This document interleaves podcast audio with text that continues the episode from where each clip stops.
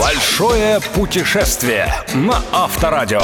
Авторская программа Станислава Кучера. Большое путешествие. Привет, друзья! В эфире «Большое путешествие» и я, Станислав Кучер. Пару лет назад я рассказал вам о том, как, прилетев в Мюнхен, сесть за руль, отправиться на юго-запад и устроить себе увлекательное путешествие по Баварии и Доломитовым Альпам. Сегодня мы снова используем баварскую столицу как отправную точку, однако на сей раз поедем в противоположном направлении, на северо-восток. От Мюнхена до Берлина по автобану можно легко долететь за 5 часов. Я же предлагаю растянуть эту поездку на все 5 дней, с тем, чтобы, оказавшись в столице Германии, дать себе слово еще раз проехать по этому маршруту, потратив на него не меньше двух недель. В общем, это тот случай, когда приятным эстетическим и гастрономическим открытием становится каждая деревня на пути, не говоря уже о крупных исторических и культурных центрах. Поехали! Большое путешествие на Авторадио.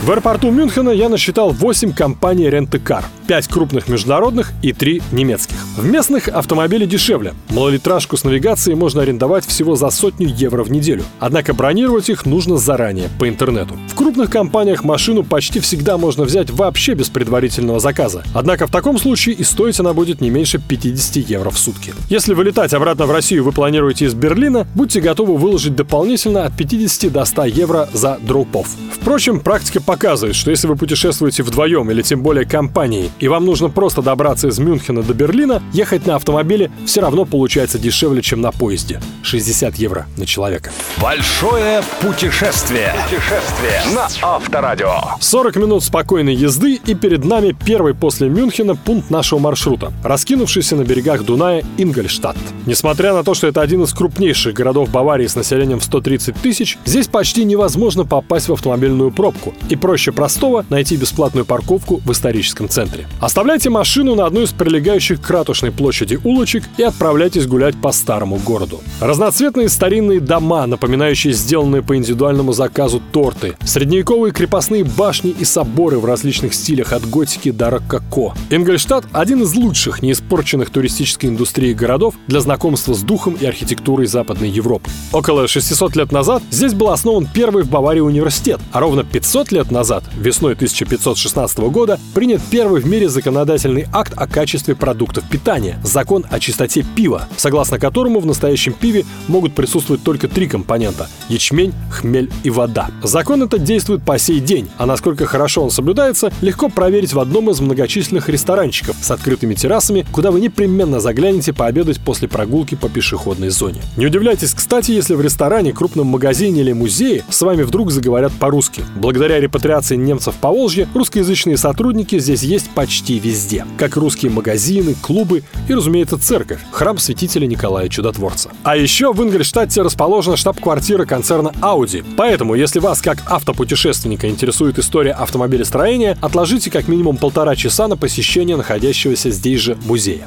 В общем, Ингольштадт стоит того, чтобы провести здесь первый день после прилета в Германию и здесь же переночевать. Одноместный номер в симпатичном отеле с видом на Дунай можно снять всего за 40-50 евро, что для сегодняшней Европы более чем хорошая сделка. Большое путешествие. Путешествие на Авторадио. Еще 80 километров или максимум час пути, и вы в одном из самых знаменитых городов Германии – Нюрнберге. Разумеется, у абсолютного большинства из нас этот город неизбежно вызывает прежде всего ассоциации с одноименным судебным процессом над нацистскими преступниками. Судили же их здесь, напомню, потому что именно в этом городе в 1935 году был издан свод расовых законов, которые полностью исключили евреев из жизни германского общества, и здесь же, тремя годами позже, прошел последний партийный съезд нацистов. История, конечно, удивительная штука. Прогуливаясь по сегодняшнему Нюрнбергу, очень сложно представить, что 80 лет назад тут обитали исключительно истинные арийцы. Большинство наводнивших исторический центр туристов – китайцы и японцы. Как минимум половина студентов местных вузов – выходцы с Ближнего Востока. Темнокожих жителей, собственно, Нюрнберга столько, что порой кажется, что если бы не окружающий архитектурный пейзаж и характерные звуки немецкого языка, можно было легко решить, что ты в Касабланке или на худой конец в Нью-Йорке. Конечно, чтобы оценить все достоинства этого красивейшего города, прозванного однажды сокровищницей Германской империи, здесь нужно провести как минимум несколько дней. Непременно сходите в Германский национальный музей,